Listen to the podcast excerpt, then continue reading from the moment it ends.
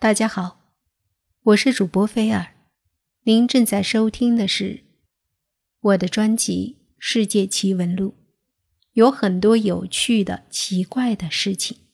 如果您喜欢这个专辑，请关注我在喜马拉雅的账号“又见菲尔”，感谢您的支持。今天给大家讲的这则趣闻：世界上有半兽人吗？什么是半兽人呢？在我们的理解中，半兽人就是一半是人，一半是兽喽。而在中国的神话传说中，蚩尤也是一个有着牛角的半兽人，而女娲和伏羲也是上半身是人，下半身是兽。而在我们现代社会谈起半兽人，是不是有点儿？太荒诞了。那这个世界上，或者说古代史前，真的存在过半兽人吗？让我们仔细的来听一听。远古时期，可能真的存在半兽人。为什么这么说呢？因为有这样一份报告。一份对尼安德塔人和另一组古人丹尼索瓦人的基因组分析报告，曾经提交到伦敦的皇家学会的会议上。这份报告当中包括了一些神秘的 DNA 的片段，它既不属于人类，也不属于尼安德塔人。科学家说，这暗示了在超过三万年前的欧洲和亚洲，像人类物种之间的杂交行为，远比我们所想的普遍和频繁。这些不同的群体，被比拟成魔界里的世界，存在着各种不同类型的人口。上述发现来自对丹尼索瓦人的 DNA 的分析。之前，科学家在西伯利亚的洞穴里发现了他的牙齿和骨头。哈佛大学医学院的大卫赖奇分析了他的 DNA 后说，比起尼安德塔人来，丹尼索瓦人跟现代人类的关系似乎更遥远。他又补充说，丹尼索瓦人继承自一只未知的人类祖先，跟尼安德塔人并无关系。在会议里发表这项报告的伦敦大学进化遗传学家马克·汤马斯说：“我们面对的似乎是一个魔界般的世界，里面有着很多不同的像人类物种。在中国的神话传说中，蚩尤大战。”皇帝和蚩尤双方分别率领了一些人兽、狮身等半兽人参与战斗，最终皇帝大获全胜。这个传说一直被人们认为是古人夸大了故事情节，现实生活中不可能有这样的半兽人存在。但是史前真的没有存在过半兽人吗？半人半兽的传说，也许我们从小。就听得很多了。中国古代神话故事和历史传说里就有很多半人半兽的模样。我们炎黄子孙的祖先伏羲和女娲，以及大闹不周山的水神共工，都是人头蛇身。伏羲的臣子勾芒，皇帝的孙子于强，都是人头鸟身。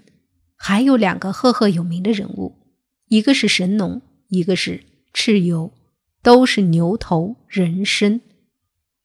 在西方的神话传说中，半人半兽的神和妖怪也非常的多。希腊神话中，半人半马的，比如内萨斯和仙托。我们今天天文学上的半人马星座就是以仙托为名的。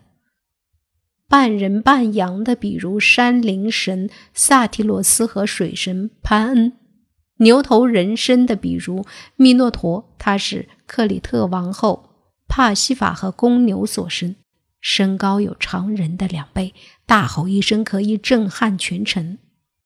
后来，被勇敢的雅典王子西修斯所杀。还有人头蛇身的希克罗普斯，他是雅典人的祖先，最初住在埃及，后迁移到克里特岛，在雅典娜女神的保护下开创了雅典城。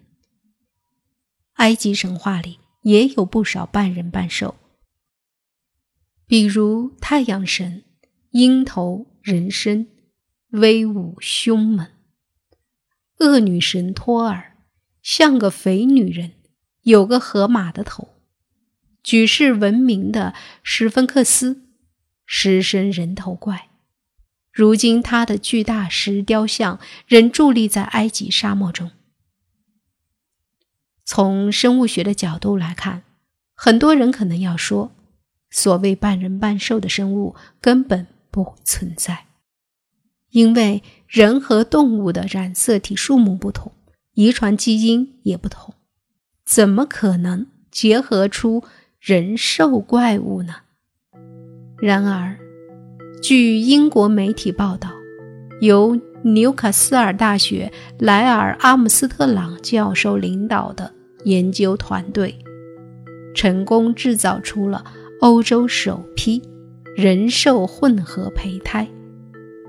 他们把从人类细胞中提取的细胞核。植入剔除了细胞核的母牛卵子细胞中，由此培育出的胞质杂合体中有百分之九十九点九的遗传物质来源于人类，只有不到百分之零点一来自动物。这批胞质杂合体存活了三天，其中发育最快的一个包含了三十二个细胞。而据美国媒体也曾报道，在过去的数年中，美国科学家将人类的干细胞加入的许多动物的发展胚胎中，秘密炮制出了许多类似希腊神话中的凯米拉半人半兽生物杂交产品。在希腊的传说中，凯米拉是拥有狮头、羊身、蛇尾的。土火怪兽。报道称，在一个正在进行的实验中，美国明尼苏达州的杰弗里·普拉特医生将人血干细胞注入猪的胚胎。在另外一些实验中，以美国内华达大学的伊斯梅尔·赞贾尼为首的科学家，已经将人类干细胞添加到了绵羊的胚胎中。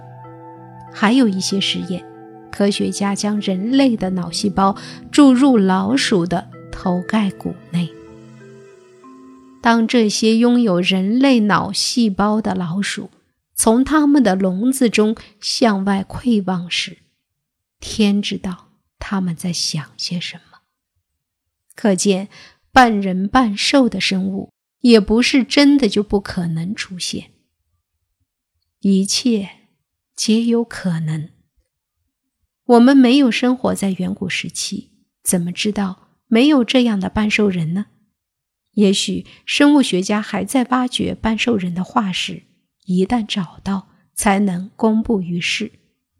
不过，科学实验也可以帮助我们去客观地看待这一观点。